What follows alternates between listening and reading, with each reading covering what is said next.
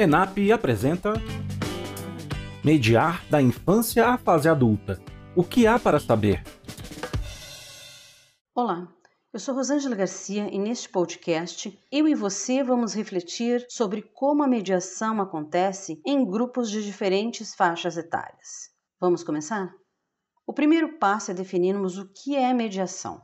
Você sabe o que é mediação? A mediação é o lugar onde o processo comunicacional de interação entre os sujeitos, na construção de múltiplos sentidos, se estabelece. A mediação se centra na interlocução que se estabelece entre o mediador, o estímulo e o mediado. A mediação envolve a cognição e a motivação. A motivação é o aspecto afetivo da cognição e o estímulo colabora juntamente com as intervenções do mediador para desenvolver a motivação no mediado. O mediador é aquele responsável pela seleção de estímulos. O estímulo é a ação do mediador visando a interação entre o leitor e o texto, ou do leitor com o mediador, ou ainda com outros leitores.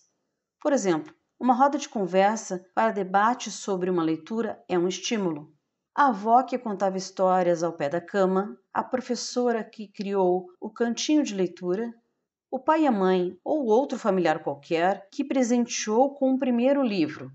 Há também o professor contador de histórias, o mediador de leitura, a bibliotecária que dispunha as obras da melhor forma possível, instigando os alunos a abrirem aqueles exemplares.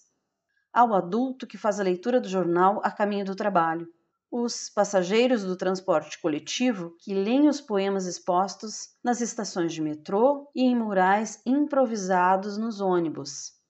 Os jovens que visitam as bibliotecas comunitárias buscando livros ou outro material de leitura. A leitura atinge diferentes faixas etárias e não se concentra nas salas de aulas e outros espaços escolares. Embora a biblioteca, escolar ou comunitária, seja o lugar privilegiado de mediação da leitura, a leitura atinge faixas etárias de formas diferentes e impacta na forma como a mediação deve ocorrer. Por exemplo, com criança, uma roda de leitura ou uma hora do conto pode atingir os objetivos da mediação. Entretanto, com adultos, um clube de leitura pode funcionar de modo mais eficiente. E o que ler Acredito na frase: não há quem não goste de ler.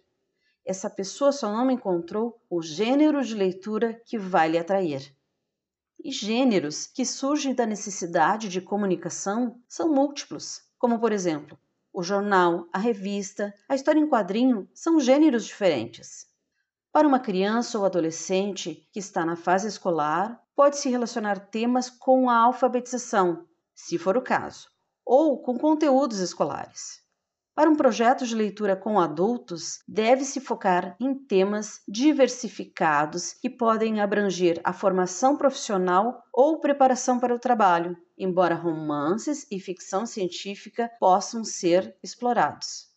Por fim, é necessária a compreensão de que a interação entre a leitura e o leitor através um mediador seja ele um familiar, um professor ou um bibliotecário, ela se apresenta como uma interlocução do leitor não somente com o livro, enquanto objeto de leitura, mas com outros leitores que vão possibilitar ou potencializar o ato de ler, principalmente aos leitores iniciantes, e que o papel do mediador é fazer esse entrelaçamento.